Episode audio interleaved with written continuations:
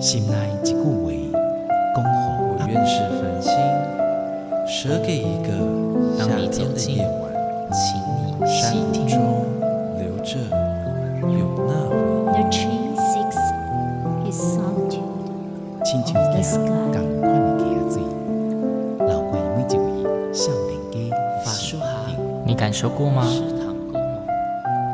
文字里所蕴含的温度。你看见了吗？万音乐中所描绘的画面，现在，让我们一起听闻乐声响。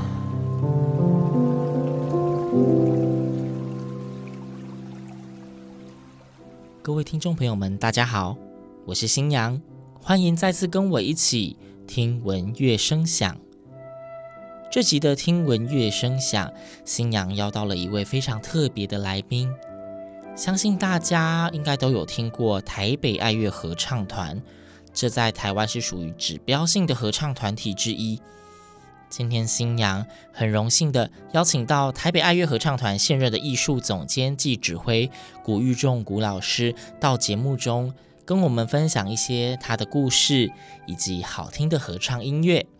古老师你好。新阳你好，各位听众大家好。对啊，今天超级开心，可以邀请到古老师来到节目。其实听古老师的名字听了很久，但是终于第一次可以见到本人，我本身是很紧张又超级兴奋的。不用不用不用紧张，就就聊聊嘛。对，然后因为其实我的节目之前有过几个也是合唱指挥老师来，是，然后我通常都会很好奇问一个我这边的公式化问题，就是想请问老师，您是什么机缘您接触合唱？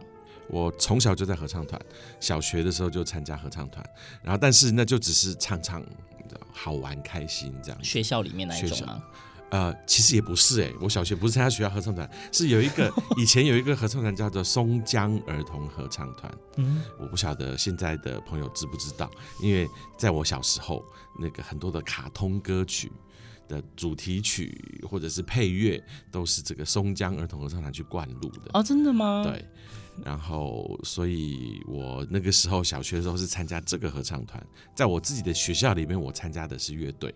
哦、嗯，那就是都一直有接触音乐，也学钢琴这样。可是就只是当做兴趣陶冶，我也不是一个很爱练琴的小孩。那到了国中变声的关系，所以就没有参加合唱团。嗯，可是还是有继续在上钢琴课。然后到高中的时候才真正进入合唱团。那个时候我是念建中，然后建中有合唱团，所以就参加了合唱团。是从这个时候我才开始发现合唱到底是怎么一回事，才开始喜欢合唱。然后那个时候有思考过，是不是大学要考音乐系。也曾经有这个想法，曾经有这个想法，那也找过一些老师上课啊，跟他们请教这样子。那最后决定不考音乐系，一方面是我家里也不赞成，二方面我自己也没有信心，我没有从小这样子训练起来，很多东西我其实都不知道，都不会。对，去考大概也不会有什么好成绩，我那时候是这样觉得，所以后来就大学就念了经济系。可是，在大学的这段时间，我就开始参加了很多很多很多很多的合唱团，很多很多很多的意思是一个礼拜练唱几团？呃，六六团，一个礼拜六团，同时间六个合唱团，怎么嘎得过来？我也不知道，所以我其实大学成绩不是很好，每天都在唱歌哦。对，几乎是每天都在唱歌，那就是。疯了嘛？因为喜欢音乐，因为想要多接触音乐，然后又爱唱。我念大学那个时候，正好是有很多指挥老师从国外回来的时候。其实早年合唱指挥这个专业在台湾其实并。并没有多少老师是真的合唱指挥专业的，嗯，所以在早期其实只有杜黑老师是在国外念合唱指挥回来的。大佬。那对，然后那台湾自己本身还有像戴金泉老师，他是 focus 在合唱音乐，嗯，可是没有像现在有这么多的合唱老师。后来有一有一批老师其实是杜黑老师的学生那一代的，嗯，差不多就是在我大学左右的时间，前后的时间回来台湾，所以那一阵子台湾突然出现了很多年轻的非常厉害的合唱指挥，现在还在线上，都还在线上。呃苏庆俊老师、陈云红老师、翁家芬老师，嗯，然后还有呃连芳贝老师，还有林菊贤老师，嗯。等等，都是差不多是那个时候回来的。所以那个时候台湾一下子突然出现了很多很厉害的年轻的合唱老师，那这些老师都是从国外念书回来的，所以那一阵子台湾的合唱突然间就。整个蓬勃起来，嗯，啊，当然也不能说突然间，其实这个之前就有慢慢慢慢累积，就是慢慢积累，在那个时候只是突然就是好像有一种遍地开花的感觉嘛。对对对，那当然现在就更多了。可是在我念大学那段时间是开始的时候，嗯、所以我就很贪心的 参加了很多的合唱团，然后也学到了很多。那也是在那个时候碰到了吴秀玲老师，嗯，那他给了我一个机会，让我试试看指挥。然后也教了我一些指指挥的这个基本的概念，然后我才发现，我好像真的蛮可以做这件事情的。我也喜欢，而且我当时好像也做得还不错。那当然，现在回想起来，当然是觉得这个小屁孩不知道在胡搞什么。可是，在那个当下，我就发现了，这个好像是我可以做的事情。因为指挥这件事情，需要的不只是技术，很多像。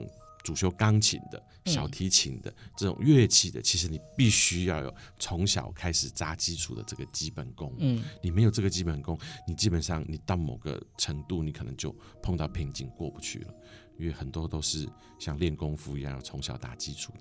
可是指挥其实更多的是脑子里面的东西，音乐性的诠释之类的嘛。还有就是耳朵的训练，然后知识的训练。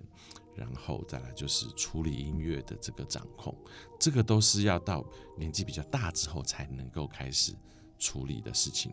嗯，正好我那个时候有这样子的机会，所以那时候就下了这个决心试试看。然后那时候找了苏信俊老师，然后也跟他上课，跟他学习。那他也非常非常的。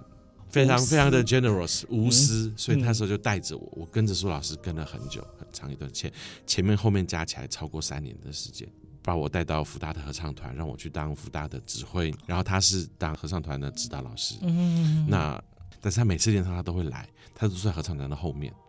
看着我，压力好大哦。是我我那个时候就你知道小孩嘛，嗯，然后所以也没有感觉到什么压力不压力，我就练整整三年的时间，每次都来，几乎每次都来，然后就在后面看我排练。万一我真的有什么东西不 OK 过不去，那他就会出声说这边应该怎么样，或者是我结束之后他就会跟我讨论。所以苏老师就这样子拎着我，那三年的时间。然后还有在他的其他的团这样子，所以一直到现在，我都别人问到我，我都会说苏老师是我的恩师，没有他就不会有我。启蒙的感觉，以指挥这一条路来说，对对对。后来我也参加了爱乐，就碰到杜慧老师。那杜慧老师也是另外的一个我的一个算是恩人，就是他给了我很多的机会。那我碰到了杜老师，那也有机会开始在爱乐指挥，然后慢慢杜老师，我也不知道为什么有这么大颗的心脏。那个时候我才刚退伍，还没有任何的音乐上的学位，只是有了一些指挥的经验，然后是苏老师的学生，嗯，他就让我去负责一个歌剧的合唱指导。哇哦，我那时候当然也是。年轻不懂事，就觉得哦，好啊好啊，我就去做，就做，对，然后我就以我能力范围之内尽量做。那做的从现在来看，真的就只是还好而已。那杜老师就这么大胆，让一个小孩就这样负责这么重要的事情，这样子。那也是在这些经验当中，我慢慢发现，我好像真的有某些天分，但是。有些事情光有天分是不够的，嗯，有很多的基础知识，我必须要去补充起来，不然我都凭感觉，凭我累积的这些经验是没有办法，很难再进一步。对，所以我就决定出国去念书，而且那个时候台湾其实也没有什么智慧研究所可以念，所以就必须到国外去，所以我就去了美国，嗯，然后就。正式踏入了这一行吧，应该这样。那因为我的节目里面一定会放音乐，嗯，然后通常我会希望来宾们就是分享他们自己喜欢的合唱曲目。嗯，我记得今天老师也会带两首歌过来，请问老师，您今天第一首歌会想跟大家分享什么歌曲呢？第一首歌我要跟大家介绍的叫做《寻梦者》。寻梦者，对，寻梦者这个曲子现在应该有蛮多团有唱过了，在台湾。那它是啊、呃、戴望舒的诗，嗯，然后是蓝天浩谱的曲。戴望舒也许很多人不晓得，但是大家应该都知道徐志摩，知道。戴望舒跟他是同一个年代的人，而且在当时他们是。都很有名，被拿来相提并论的。哦，那个时候有一个叫做新月派的诗人，徐志摩是代表人物，没错，戴望舒也是其中一个代表人物。然后像林徽因也是。对，那戴望舒的诗没有像徐志摩这么红，留下来这么多。那这首《寻梦者》是他的一个算代表作吧。我对这个诗有很大的共鸣，应该这样讲，因为他讲的就是寻梦的人。那我这一路走来，就是一个寻梦的过程。对，而且不只是我，所有的学音乐、学艺术的人，大概都可以很深刻的感觉到，因为艺术这种东西不是一个可以量化的，嗯，所以你的追求是无止境的，你只能好、更好、再好。想办法让它越来越好，往完美去接近。但是你不知道完美在哪里，可能一辈子过去了都不知道完美在哪里。但是你是不是就不追求了？当然不是，你还是必须追求。而且就算没有别人让你追求，自己也会想要追求完美。这就是一个音乐人、一个艺术人的。基本的心理吧，我想，如果没有这样的心态，大概就不会走到这条路上来，大概就不会走这条不归路。对，那寻梦者他很白话，在那个时代的诗都是用很白话的意思。他其实一开始就想，呃，梦会开出花来，要去追求这个无价的珍宝。嗯，然后他之后就他就变成这样用一些。景物的描述，他说在青色的大海里，然后藏着金色的一个贝，然后你要去攀九年的冰山，航九年的瀚海，然后才会去找到这个贝壳，然后找到这个贝壳，你还要听到天上的云雨声，然后要把这个贝在天水里养九年，然后在海水里养九年，然后在一个这么长的过程之后，最后在一个暗夜里，它就展开，开战之后，你在这个金色的。贝里面找到这个宝贝的这个珍珠，但是这是在你鬓发斑斑、眼睛朦胧的时候，珠会拿到你的手上，然后梦就静静的升上来。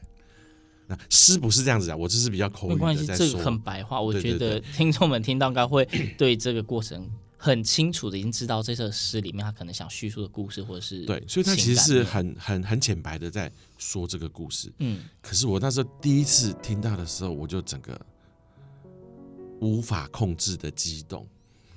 这一路走来，谁不是这样子？我在追求我的音乐的梦想，我的团员们在歌唱方面追求他们的梦想，这些音乐家们。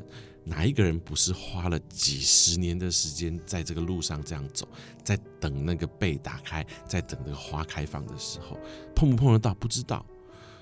鬓发斑斑、眼睛朦胧的时候，可以得到这个成果，已经是运气很好了。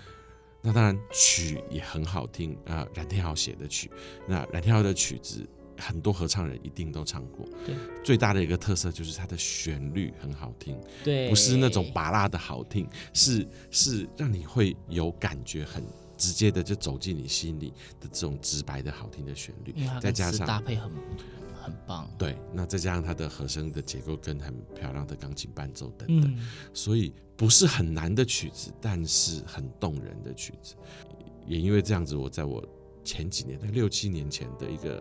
呃，唱片专辑里面就把这首歌放进去，然后我们的团员们在录音的这个过程当中，自己也很感动。我们还曾经录到大家都在哭，要停下来哭一下，这样，然后再录一次，因 为那个掉眼泪的时候没有办法唱歌，然后鼻会会鼻塞这样。那接下来我们就一起来欣赏这一首由戴望舒作词、冉天豪老师编曲。啊，古玉仲老师指挥台北爱乐室内合唱团所演唱的《寻梦者》。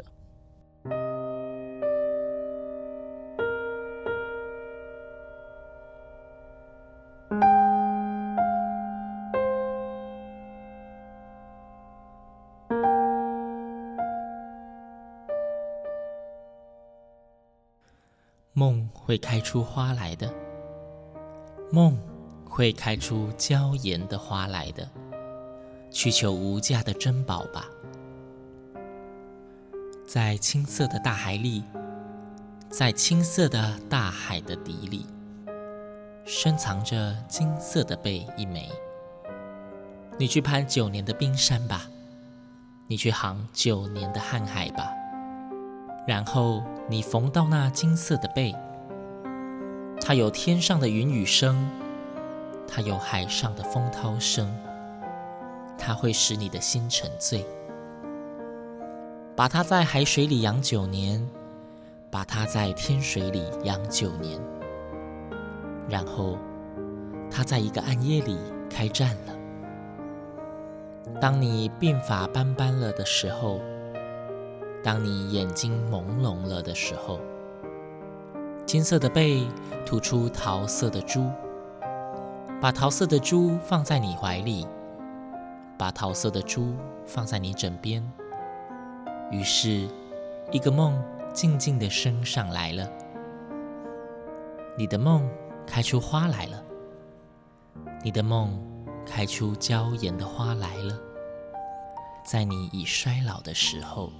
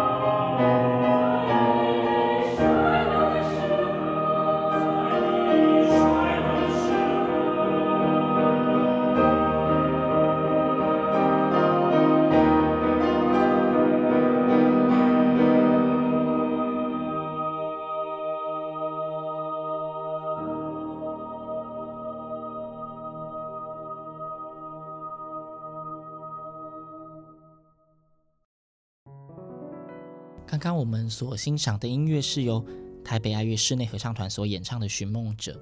听完这一首歌，不晓得听众们能不能感受到那个词跟乐曲搭配中一种在追寻梦想的感觉呢？又或者是你是不是也被音乐所感动了呢？那接下来我们就要继续进行下面的访问了，就是刚提到。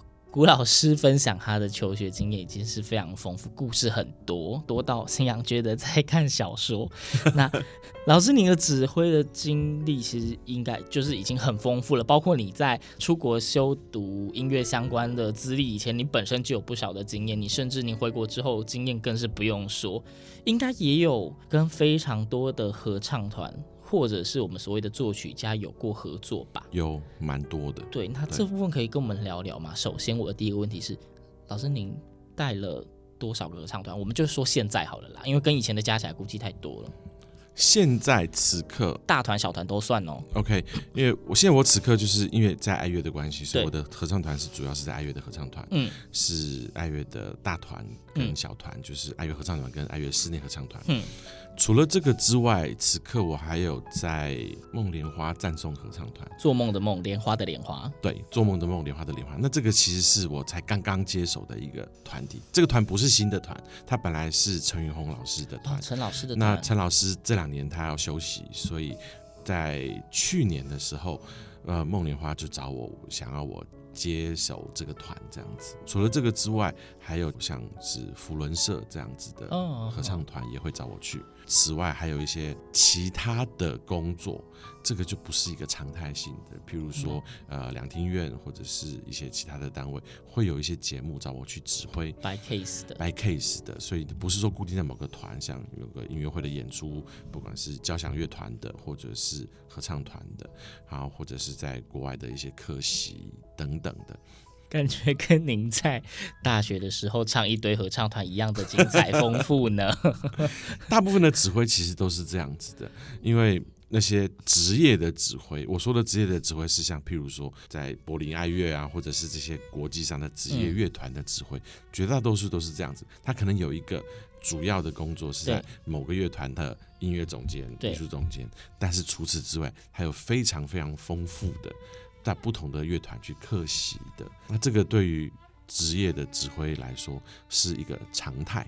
嗯哼，对。那只是对于呃台湾的这个合唱团来说，呃不是这样子运作的。不管怎么样，反正就是我很享受跟不同的团、不同的团工作的这个经验。因为像我手上的目前的这些团，好了，你说呃爱乐的室内团是。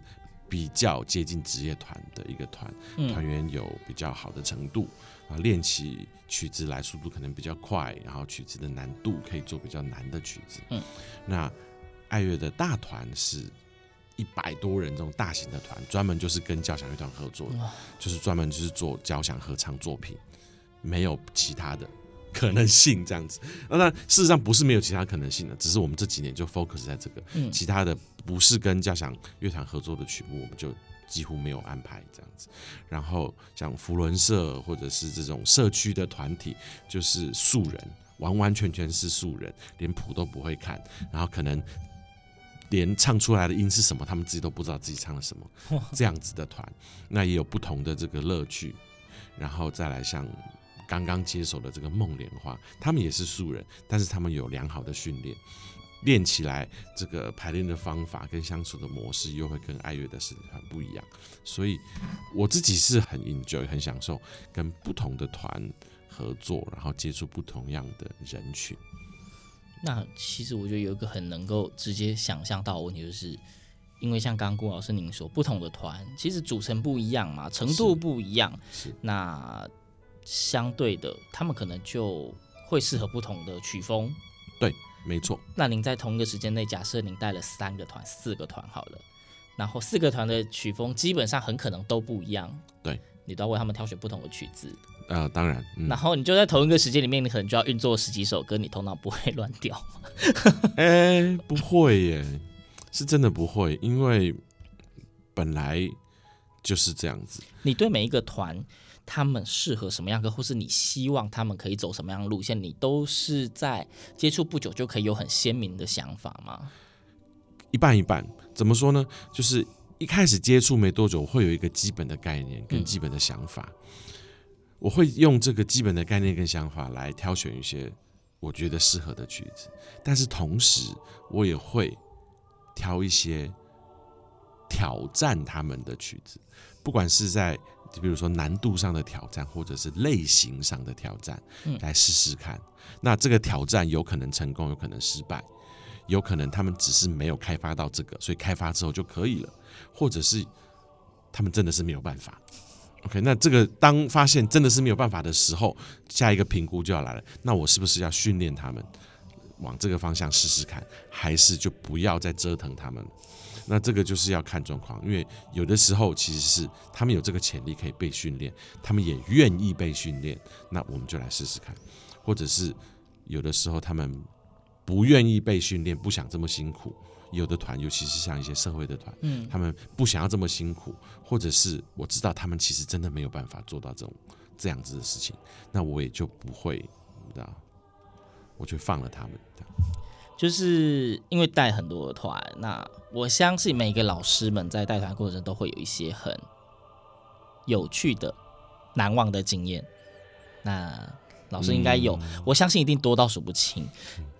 那可以举一个，举一个。你现在可以有什么马上想到有发生过什么比较有趣的事吗？有趣的啊，难忘好了啦，不要不要说有趣啦，难忘好了啦，说不定是很悲惨的事也不一定。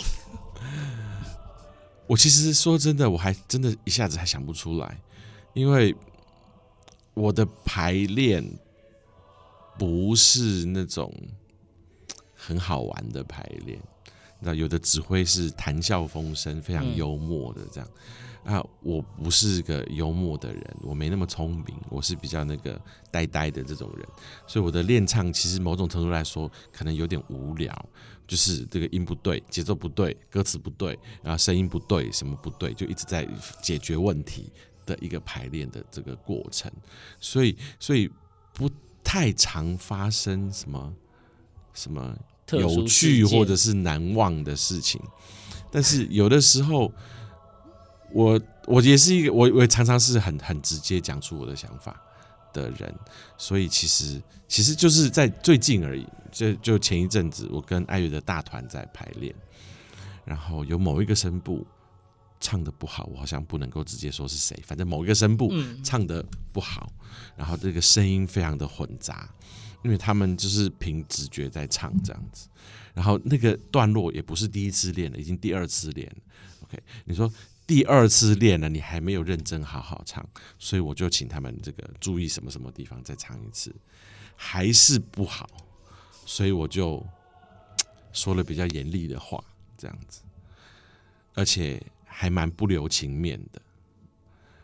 那当下我说出去了，然后他们当然脸色很不好看，这样子。可是，一那一瞬间，我就觉得。我好像不应该这么凶，那但是其实我也没有很凶，只是我平常不凶，说了严说了重话，他们就可能就觉得这个面子上挂不住这样子之类的，我不知道，反正那时候那个气氛就有点僵这样子，那我就脱口而出，脱口而出，我就说，我谁谁谁，我不是不爱你们，但是我只是因为那个爱之深责之切这样子，然后我只是因为。知道你们可以做得更好，但是你们没有做到，而觉得我必须告诉你这个事情，这样子等等之类的。可是不知为何，所有人就开始哄堂大笑，这样，然后笑到我自己都觉得莫名其妙，什么好笑的这个状况，这样子。对啊，那我又不好意思去问，到底为什么你们要笑这样子。然后后后后后来有人跟我说，就是他们非他们他们听到的那一那一句话，觉得很好笑，是因为他们跟我很熟，知道我是什么样的人，然后难得看到我这么凶这样子，嗯，然后结果我才凶不到十秒钟，我就那破功了这样子，马上就有一种被自己吓到的感觉，对啊。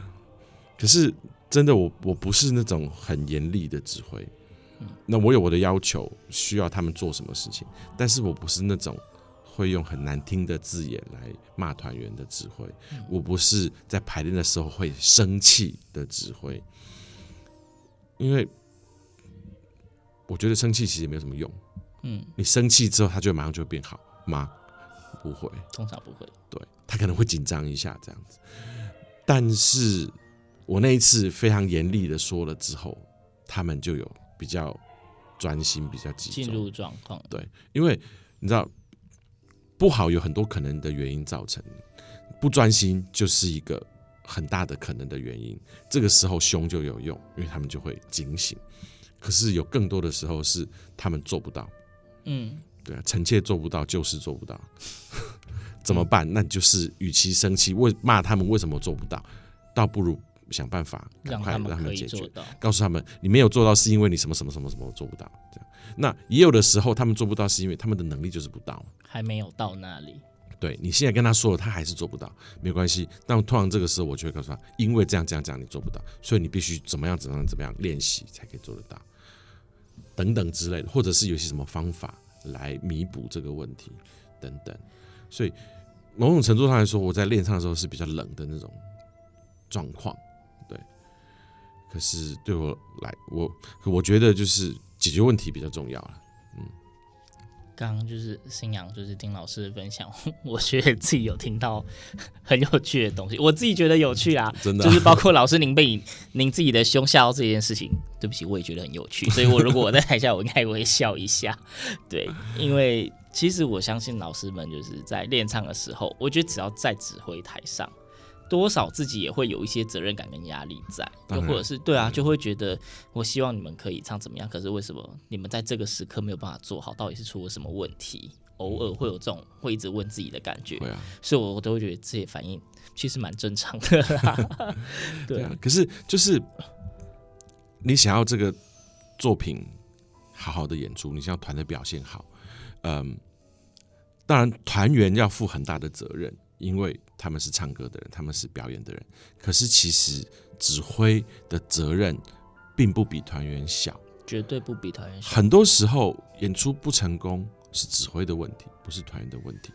指挥没有做到该做的训练，指挥没有做到更深刻的诠释等等，都有可能造成这个演出不够好。所以很多时候到了演出的时候，发现不够好。指挥其实应该是要检讨，为什么我不是一个月前发现，然后来加强训练，或者甚至改曲目，而要到演出前才生气说为什么练不好？我自己是这样子的心态，所以我每次排练都会认真的检讨，为什么做不到？是我的问题还是他们的问题？如果是团员的问题，那团员的问题是什么？是不认真？是没练习？还是他们根本就不可能？嗯，那不可能的时候，你还纠结？我很希望把它练好，我们大家一起努力，希望三个月可以把它练好。那这不是白痴吗？那明明知道不可能，过度的期待，过度的期待，对啊。可是有的时候是好像不可能，但是有点希望的时候，那我就会试试看，嗯，我就会拼拼看。可是最后结果万一还是不好，那我就自己认，我的决定我负责嘛。所以到时候被骂就是我被骂，就是这样子。我做了错误的判断，对不起我的团员，因为团员在舞台上演出状况不好，不是只有指挥丢脸，团员也丢脸。那为什么团员会丢脸？因为指挥的错误判断，所以指挥要负责。指挥是对不起团员，也对不起观众的。我突然觉得老师你讲话越来越沉重了。哦，对不起，我沉重的这个本性又跑出来了嘛？没关系，对，我只是觉得你越讲越沉重了，我开始对你不好意思。我是不是问错问题？不会，不会，不会。可是我自己是这样觉得啦，所以我也会以这样子的心态来面对每一次的排练跟演出。嗯、那但是我又基本上是一个开朗、粗线条、没有什么大脑的人，所以虽然我有这样子的压力跟这样子的要求。但是我不会因为这样就觉得难过，或者是觉得有什么样的不舒服。嗯嗯，好，所以我才能活这么久。我觉得上面这一段分享很有趣，我相信听众们听完应该也会从里面找到你们自己的乐趣点。对不起，这样会不会很有压力啊？这样听众会不会听一听觉得不舒服？不会啦，反正他们又不是你的团员。呃，我是不知道你的团员会不会听到啦。不过就，但是至少都是心里话嘛，对不对？至少都是心里话啊，就是大家听听分享也了解一下，就是不管是指挥或是团员，都会知道，就是一个表演的呈现，成败绝对不是单方面的责任嘛，双方都有需要努力的地方。是对，那彼此互相合作、互相了解 是很重要的事情。是没错，嗯。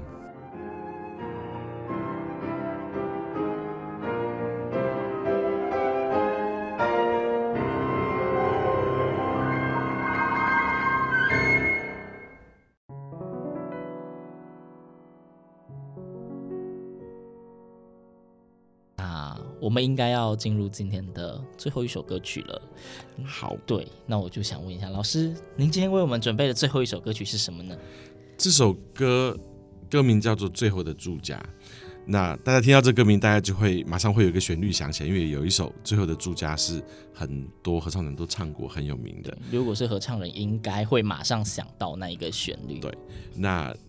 那个版本的《最后的朱家》是我记得是何老师写的，嗯，因为《最后的朱家》是是马街的这个怎么讲家书啊，算家书对不？算是诗，算是一个诗的题材，嗯的的一段文字这样子。那其实《最后的朱家》有很多的版本，有很多作曲家都写过。有独唱的版本，然后有不同的合唱的版本。现在所谓的都是不同旋律吗？不同旋律，不是说编曲不一样，是不同旋律。对，但是就是并没有这么普遍的流行。何老师的那首是大家都唱过的，很红的。那我现在介绍的这一首是一个跟何老师那首完全不一样的，因为是我们邀请了印尼的作曲家 Ken Steven 帮我们重新谱写的。不是编曲哦，是他自己创作的。那 Ken Steven 一个印尼人，他怎么会来写这个呢？台语歌，台语歌，印尼人写台语歌。对，因为他其实是是华裔的，他家里的这个长辈是从我忘记是泉州、漳州还是什么州，嗯、就是福建来的，所以他其实小时候家里是讲台语的。那他现在虽然不会讲台语，不会讲国语，但是他其实大致听得懂，然后会懂一些字。所以，因为 Ken Steven 是一个很优秀的作家，写了很多曲子，所以我们就去接触他，就问他有没有兴趣写台语的曲子。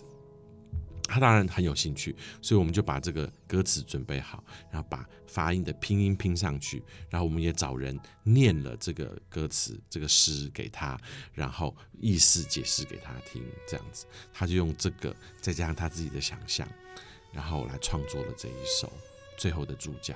那我自己很喜欢，非常非常喜欢，而且他跟我们平常习惯想象到的台语的歌谣完全不一样。你如果是一个听不懂歌词的人，如像我，我听得懂台语，所以我知道这是一个台语歌。可是如果是一个完全不懂台、不懂中文的人，听到这个歌，你大概不会直接的马上想到这是一首呃台语的歌曲。听歌，如果纯粹听歌曲，会无法分辨是台语歌。对，嗯，哦，他就是我的意思是说，就是不懂台语的人，因为歌词其实很清楚。对，所以你懂台语的人就知道这是一个台语歌。如果今天有个美国人来听这个歌，他这个时候哦，这是一个陌生的语言，对啊，可是不会直接马上想到这是一个台湾来的曲子。不过，实际上事实上，大部分的曲子都是这样子。你像一个美国人来听那个这个呃，譬如说呃《寻梦者》，嗯，或者是美国人来听这个呃送别，好，嗯，那他大概也不会特别知道这个是什么语言的歌，哪里的歌曲。Anyway，回到这个最后的住家，Ken Steven 他的作品有一个一贯的特色，他的很多的作品都有这样子的特色，就是他会用一些堆叠的和声，但是不是那种不和谐的，是还在和声的呃调性的范围里面的和声，但是他会用一些反复的节奏放在低音的地方，在快的段落，嗯，然后会用一些比较嗯不同的声响，譬如说。呃，动物的声音，因为这一首最后的住家有讲到在云雾中看见山林，嗯哼哼，所以就从这个歌词当中，他看到有提到台湾的山林、嗯。台湾的云海，然后在这个竹林摇曳等等，所以他就用了一段要求我们发出动物的声音，制造出台湾的山林哦，的声响，然后再唱这个吟唱的段落，直接模拟环境音效。对对对对对，所以是一个，我觉得是一个成功的作品，嗯，而且是一个跟我们平常习惯的台语歌谣不一样的台语歌，这对我来说这是一个很难得的好事。而且其实这样讲好像有点怪，但是近十年来的台湾作曲家们也是这样子在写台语的歌曲的。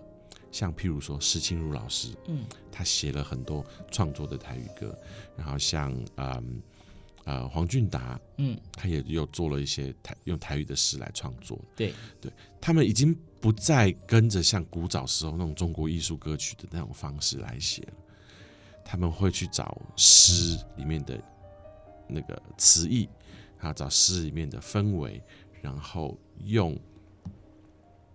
不那么旋律导向的方式来写歌，而是用音效，用更直接的这个 tone painting 这个音画的方式来写台语歌。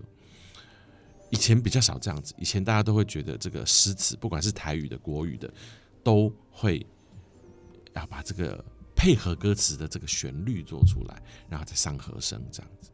可是作曲不是只有这样子而已。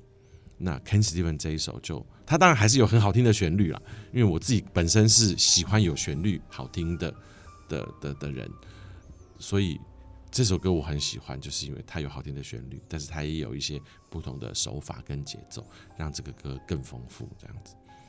好，所以就是今天我们在节目最后就会给大家一首非常特别、有别于以往想象的台语歌曲，可以这样说对吧？可以是。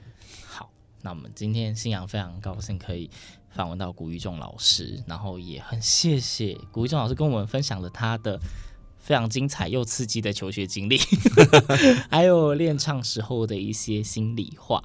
那当然，分享很棒的音乐，所以节目的最后，就让我们一起来欣赏这一首由马杰医生作词，由 Ken Steven 作曲。台北爱乐室内合唱团演唱，古育仲老师所指挥的《最后的住家》最好的卡 K。那听闻乐声响，我们下周同一时间空中再会，拜拜。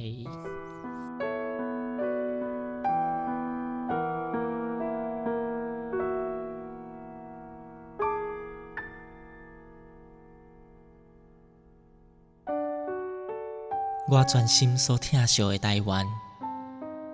我的青春拢总献予你，我全心所疼惜的台湾，我一生的欢喜拢伫遮。我伫云雾中看见山岭，为云中空芳观望全地。波浪大海中遥远的对岸，我意爱伫遮眺望无煞。我心袂通挂离的台湾。我的人生拢总献予你，我心袂通挂离的台湾，我一世快乐拢伫遮。毋望我人生的煞尾站，伫大雁拍花的响声中，伫顶那摇动阴影内面，找着我一生最后徛家。